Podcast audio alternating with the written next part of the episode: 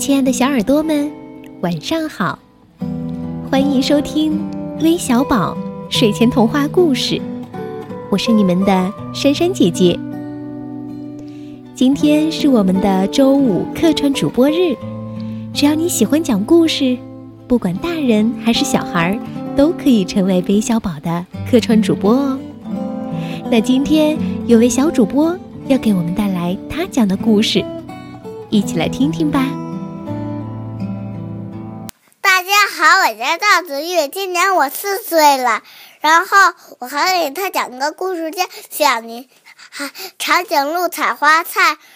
他想很有一个长颈鹿呀，很想吃花菜，可是他总是都买不到花菜。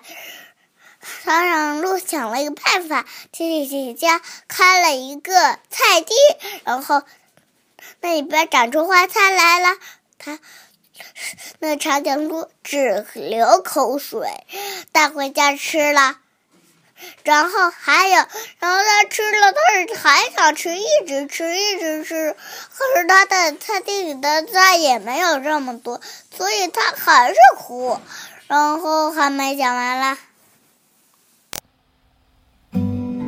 哇哦，赵子玉小朋友虽然只有四岁，但是他的故事讲得非常的好哦。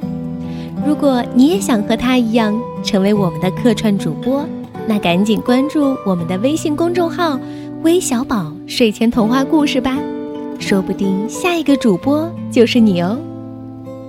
好了，我们今天的节目就到这儿了，咱们明天再见。